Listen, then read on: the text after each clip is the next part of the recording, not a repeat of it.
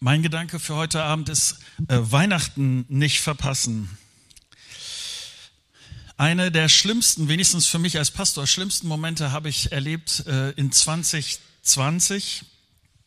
Nico, mein Sohn, hat in, äh, hier in Walle gepredigt und ich bin nach Hesel in Ostfriesland gefahren, um dort äh, auch im Heiligabend-Gottesdienst zu predigen. Unsere Tochter Anna ist mitgefahren und ich war ganz guter Dinge. Wir haben uns unterhalten, so auf dem Weg, so auf der Autobahn und so. Als kurz vor Oldenburg langsam die Autos ein bisschen äh, an Tempo verloren haben. Ich habe mir erstmal darüber nicht so viel Gedanken gemacht, aber irgendwann hat Anna zum Glück die Idee gehabt, aufs Handy zu schauen und zu sehen, was vor uns auf der Straße passiert. Ich habe in meinem Auto nur so ein altes Handy, das hat da nicht, ist nicht in jeder Hinsicht so schlau, aber ähm, so ein altes Navi. Äh, sie hat da äh, gut hingeguckt und konnte das dann besser einschätzen. Und ich weiß noch, wie sie gesagt hat, Papa, wenn ich das richtig sehe, fahren wir direkt in eine Vollsperrung.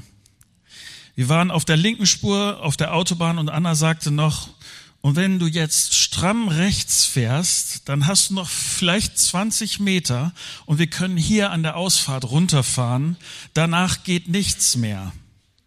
Ich weiß nicht, ob du dir vorstellen kannst, was das für ein Pastor äh, bedeutet, der genau weiß, also ich, ich habe mir ein bisschen Puffer eingelegt, aber ähm, zwei Tage später habe ich dann in den Nachrichten gelesen, was passiert ist und dass diese äh, Vollsperrung über zwei Stunden gedauert hatte. Ich hätte den Gottesdienst nie geschafft. Und ich hätte mir nicht die Leute vorstellen können, die gedacht hätten, na, wann kommt er jetzt? Also äh, wird das noch was? Und warum ist er nicht da? Ähm, wir hätten diesen Heiligabend-Gottesdienst komplett verpasst. Wir sind dann über Umwege rechtzeitig gekommen. Aber du kannst dir vorstellen, verpassen ist blöd. Rechtzeitig kann man manchmal oder ist manchmal sehr, sehr wichtig. Aber selbst einen Heiligabend-Gottesdienst zu verpassen, ist nichts dagegen, worüber ich jetzt mit dir nachdenken will. Es ist im Vergleich äh, eine relativ unwichtige Sache. In den letzten Wochen haben wir an dieser Stelle immer wieder darüber nachgedacht, wie Leute in ihrer Entscheidung bei Weihnachten äh, das Gut getroffen haben, diese Entscheidung schlau getroffen haben, weise getroffen haben, auch mit voller Glauben an Gott getroffen haben und deshalb haben sie Weihnachten nicht verpasst. Und heute Nachmittag geht es mir darum, wie ist das mit mir und wie ist das mit dir und der Entscheidung oder der Situation, Weihnachten zu verpassen oder nicht?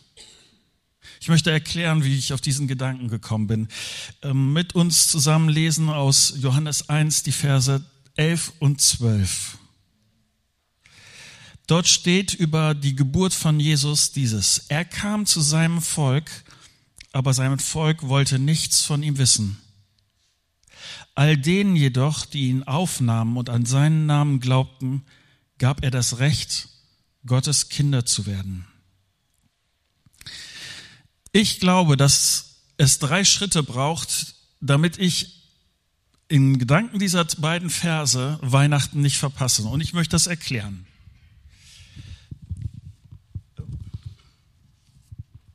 Mein, mein erster Gedanke. Der Anfang von Weihnachten. Ich will das mit, mit einem Vergleich kurz starten, damit das ein bisschen deutlicher wird. Und ich habe ihn gelesen und für mich war das an dieser Stelle sehr einleuchtend. Ich hoffe für dich auch. Nämlich äh, in einem Nest am Haus immer wieder sind Vögel gekommen und haben in diesem Nest gebrütet und das hat ein kleiner Kerl, der in diesem Haus wusste, äh, gewohnt hat, davon wusste, er hat das beobachtet und hat immer wieder gesehen, wie Vögel rauskamen und das, das hat ihn interessiert. Er hat vor allen Dingen gesehen, dass die Vögel irgendwann äh, so einen Abflug gemacht haben aus ihrem Nest, wie die Kleinen dann flügge wurden und unterwegs gegangen sind. Irgendwann hat's ihn gepackt. Er hat eine Leiter genommen, ist dann äh, hoch an dieses äh, Nest heran und hat mit seinem riesengroßen Menschengesicht da reingeguckt, als es Zeit war, dass doch endlich diese kleinen Viecher losfliegen sollten. Und diese kleinen Vögel haben sich so sehr erschrocken, dass sie vor lauter Angst aus dem Nest herausgefallen sind. Verzweifelt ist dieser Junge zu seiner Mutter gegangen und er klagte seine Not über dieses dumme Amselvolk und die Mutter antwortete, du hättest das anders machen müssen. Ja, wie hätte ich das denn jetzt anders machen sollen? Hättest du dich in eine Amsel verwandelt, dann hätten sich die kleinen Amseln nicht so gefürchtet. Warum ich das erzähle? Der Anfang von Weihnachten hat genau diesen Gedanken. Was für einen kleinen Jungen nicht geht, das hat Gott zu Weihnachten gemacht. Gott selbst ist auf diese Welt gekommen. Gott selbst ist Mensch geworden. Gott ist an Weihnachten vor 2000 Jahren aus diesem Himmel heruntergestiegen, um uns zu uns zu kommen. Das ist die Behauptung dieses elften Verses, den wir eben gelesen haben. Da hieß es nämlich zum Anfang, er kam zu seinem Volk. Jesus ist zuerst in Israel gekommen. Und das ist tatsächlich passiert. Ich betone das so, weil an dieser Stelle äh, bin ich immer wieder mit Leuten im Gespräch, die dann ähm, denken oder die dann fragen und sagen, ist das nicht alles Mythos? Ist das nicht etwas, was sich Leute ausgedacht haben? Ist das nicht etwas, was die, die Christen, die dann später sich überlegt haben, wie sie diesen Jesus irgendwie gut darstellen können, die, dass, dass sie das irgendwie aufgeschrieben haben, dass sie so eine besondere Geschichte um Jesus herum erfinden mussten?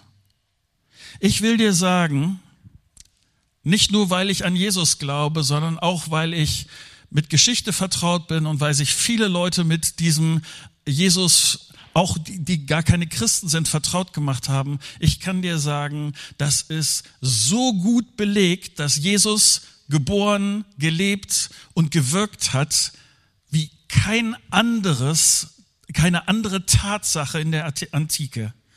Leute, die das bezeugen, auch in Schriften, die überhaupt nichts zu tun haben mit der Bibel, die machen deutlich, dieser Jesus, den hat es wirklich gegeben.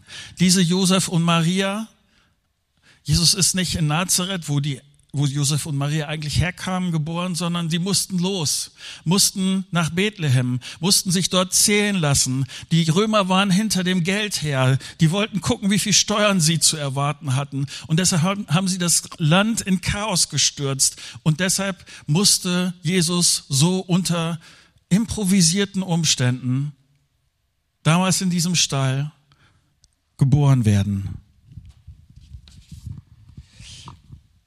Der Raum, in dem Jesus geboren wurde, ist alles andere, als was wir uns heute so unter Kreissaal vorstellen. Alles andere als so super hygienisch oder was es auch immer ist. Und das, das Schöne ist, trotzdem geht alles gut. Josef und Maria bekommen das Baby und sie bekommen danach, wir haben davon eben gehört, sie bekommen unerwarteten Besuch. Hirten kommen in der gleichen Nacht zu dem Baby. Als die Hirten begreifen, dass Gott wirklich auf die Erde gekommen ist, äh, die sind begeistert gewesen, diese hartgesottenen Jungs, die, die wirklich äh, schwieriges Leben geführt hat. Aber das hat sie zum Jubeln gebracht. Das hat sie motiviert, allen anderen um sich herum das zu erzählen, was hier in dieser Nacht passiert ist, was Gott getan hat. Jesus ist in Bethlehem zur Welt gekommen. Und die Tatsache, dass das geschehen ist, was vielleicht auch für uns heute nicht immer so einfach nachzuvollziehen ist, ist so passiert, nämlich Gott ist Mensch geworden. Und wenn es an Weihnachten um ein Geschenk geht, ist das, was Gott sich, dass Gott sich selbst für uns Menschen zum Geschenk gemacht hat, dass er auf diese Erde gekommen ist. Kein Geschenk ist größer als dieses eine. Keins hat solche Auswirkungen gehabt wie dieses eine, nämlich dass Jesus als Sohn Gottes auf diese Erde gekommen ist. Warum hat das solche Bedeutung? Das zweite nicht verpassen, nämlich es gibt einen Grund von Weihnachten. Wenn wir diesen Vers 11 weiterlesen, da steht da, er kam zu seinem Volk, aber sein Volk wollte nichts von ihm wissen. Mit diesem Ausdruck von Gott nichts wissen wollen, ist das Problem beschrieben, genau das Problem, was es vor Jesus gegeben hat, was es während Jesus er, während Jesus gelebt hat, gegeben hat. Und das Problem gibt es bis heute. Seit es Menschen gibt, Gott hat uns so sehr die Beziehung, er hat sich gewünscht, dass wir diese Beziehung zu ihm haben. Vor Jesus hat es so viele Versuche Gottes gegeben. Das Alte Testament ist voll davon, wie Gott versucht hat, mit den Menschen in Beziehung zu treten, wie er versucht hat, die Beziehung zu uns wieder zu kitten. Und die Beschreibung in diesem Vers ist leider zutreffend. Sie wollten von Gott nichts wissen. Und dass Jesus hier auf die Erde gekommen ist, Gottes ultimative Ansage. So sehr liebt Gott dich. So sehr hat er versucht. Und jetzt ist es zum Äußersten gekommen, nämlich dass Gott gedacht hat, jetzt komme ich selber. So sehr liebt er dich, so sehr sehnt er sich nach einer Beziehung zu dir, dass er selbst kommt. Dass Gott so sagt hier an dieser Stelle, hallo Menschen, ich bin da, ihr seid mir wichtig, lebt mit mir. Aber die Berichte aus dieser Zeit machen auch deutlich, auch während dieser Zeit, in der Jesus gelebt hat, wollten die Leute nichts von Gott wissen. So sehr dass sie seinen Sohn Jesus Christus ans Kreuz genagelt haben. Sie dachten, dass sie ihn damit endgültig los sind. Sie haben nicht verstanden, dass Jesus gerade deshalb gekommen ist, um sein Leben freiwillig zu geben. Und dann damit für alle Fehler, für alle Schuld, für alle Sünde, für alles Versagen zu bezahlen. Wer Jesus vertraut, wer ihm glaubt, der bekommt Vergebung geschenkt und das Wichtigste in meiner Beziehung zu Gott ist damit geklärt. Mir ist es wichtig, dass an dieser Stelle, dass es keine Missverständnisse gibt, denn ich treffe immer wieder Menschen, die ein Bild von Gott im Kopf haben, als ob Gott äh, darauf aus ist, dass er noch unbedingt mehr Fans braucht. Oder dass Gott noch mehr Mitarbeiter braucht, dass es Leute braucht, die für ihn irgendwas arbeiten oder irgendwas in dieser Richtung. Dass Gott darauf angewiesen ist, dass die Kirchen voll werden oder dass, dass, äh, dass es noch mehr Spenden gibt oder was es auch immer ist. Deshalb denken Leute auch, dass es beim Christsein zuerst darum geht, dass ich für diesen Gott nett bin, bestimmte Spielregeln einhatte, dass ich sehr friedlich, liebevoll, selbstbeherrscht bin, dass ich regelmäßig in den Gottesdienst gehe oder wie es auch immer ist und dass am Schluss dann abgerechnet wird. Leute denken auch darum, dass, äh, darüber, dass, dass es am Schluss darum geht, dass ich, dass es wie auf so einer Waage es darum geht, dass ich mehr nette Sachen gemacht habe als schlechte Sachen und dass das irgendwie dann vor Gott aufgewogen wird. Und darum geht es überhaupt nicht. Ich mag diesen Text so sehr, weil er deutlich macht, es geht gar nicht zuerst darum, was ich mache, sondern es geht um die Beziehung zu Gott. Gott sehnt sich nach enge Beziehung, nach miteinander unterwegs sein. Er, er sehnt sich nach dir. Er liebt dich so sehr. Und deshalb kommt sein Sohn.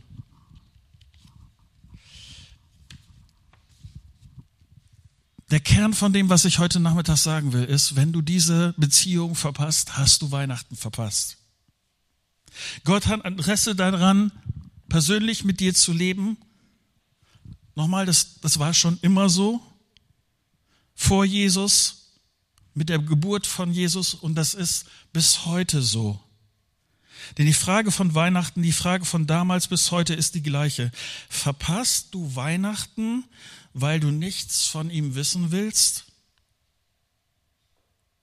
Viele Leute, und das zu allen Zeiten, wollten ihren Weg ohne Gott gehen, nichts von ihm wissen. Aber ich will dir sagen, das ist nicht die einzige Option, denn das, was Gott sich, wonach sich Gott sehnt, ist dieses, mein dritter Gedanke, nicht verpassen, dass du das Geschenk von Weihnachten verstehst. Nochmal den Vers 12. All denen jedoch, die ihn aufnahmen und an seinen Namen glaubten, gab er das Recht, Gottes Kinder zu werden. Manchmal treffe ich Leute, die, die mich fragen, Markus, sind wir nicht alles Kinder Gottes? Gehören wir nicht alle zur Familie Gottes? Und die bittere Wahrheit, und das macht dieser Vers sehr klar, ist, erstmal sind wir das nicht. Aber Weihnachten bedeutet, dass Gott mir und dir eine Chance gibt, sein Kind zu werden. So sehr zu Gott gehören, dass wir von uns sagen können, weil das Versprechen wahr ist, wir gehören zu der Familie Gottes. Eines, ich musste das kurz erzählen, eines der schönsten Momente für mich in, in diesem Jahr war es, zusammen mit meinem Enkel zusammen zu singen. Äh, ich singe es auch sonst gerne, aber das ist nicht, nichts im Vergleich zu den Momenten, wo ich mit meinem Enkel dann äh, singe. Und das ist äh, faszinierend, wie dieser kleine, ich spiele dann, vielleicht ist das ein bisschen ein albernes Bild, aber äh, ich spiele auf der kleinen Ukulele. Er hat so eine improvisierte Trommel, worauf er dann äh, spielt. Und dann haben wir mehrere Lieder, aber eines der wichtigsten Lieder, die wir zusammen äh, singen, der Titel ist Gottes Liebe ist so wunderbar. Sie ist so groß. Und dann strecken wir beide die, die Arme nach oben. Und sie ist so tief. Und dann gehen wir beide in die Knie. Und sie ist so weit. Und dann strecken wir beide die Arme auf. Verstehst du? Das ist der Kern von Weihnachten. So sehr liebt dich Gott. Und ich will dich daran erinnern, dass das wahr ist. Gott damit fängt das an. Gott, ich glaube dir, dass du so einer bist, dass es dich gibt. Ich vertraue dir. Ich möchte eine Beziehung zu dir. Danke, Jesus, dass du gekommen bist, damit ich diese Beziehung haben kann. Das ist, das ist Gottes Hoffnung, dass du das zu ihm sagst. Deshalb feiern wir Weihnachten. Gott ist in diese Welt gekommen in seinem Sohn Jesus und er lädt dich ein. Werde Teil meiner Familie. Komm und gehöre dazu. Ich lade dich ein, das wirkliche Weihnachten nicht zu verpassen.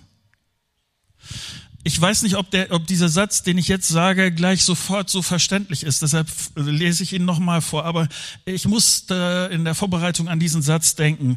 Der heißt, wird Christus tausendmal zu Bethlehem geboren und nicht in dir, du bleibst noch ewig verloren.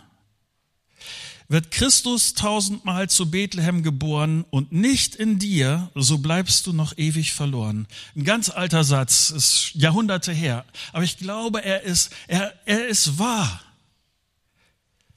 Ist Jesus in dir geboren? Oder wenn ich das wie in diesem Text ausdrücke, hast du Jesus aufgenommen? Bist du Kind Gottes, gehörst du zu seiner Familie? Gottes, Weihnachten bedeutet Gottes Einladung an dich. Gott wirbt um dich und er sagt dir, sei dabei.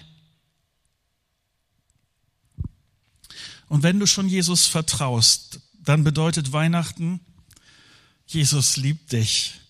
Ob du heute Weihnachten im großen Kreis deiner Familie oder deiner Freunden, Freunde feierst oder ob du für dich alleine feierst, Jesus liebt dich. Und wenn du das glaubst, dann hast du allen Grund zu sagen, danke Jesus.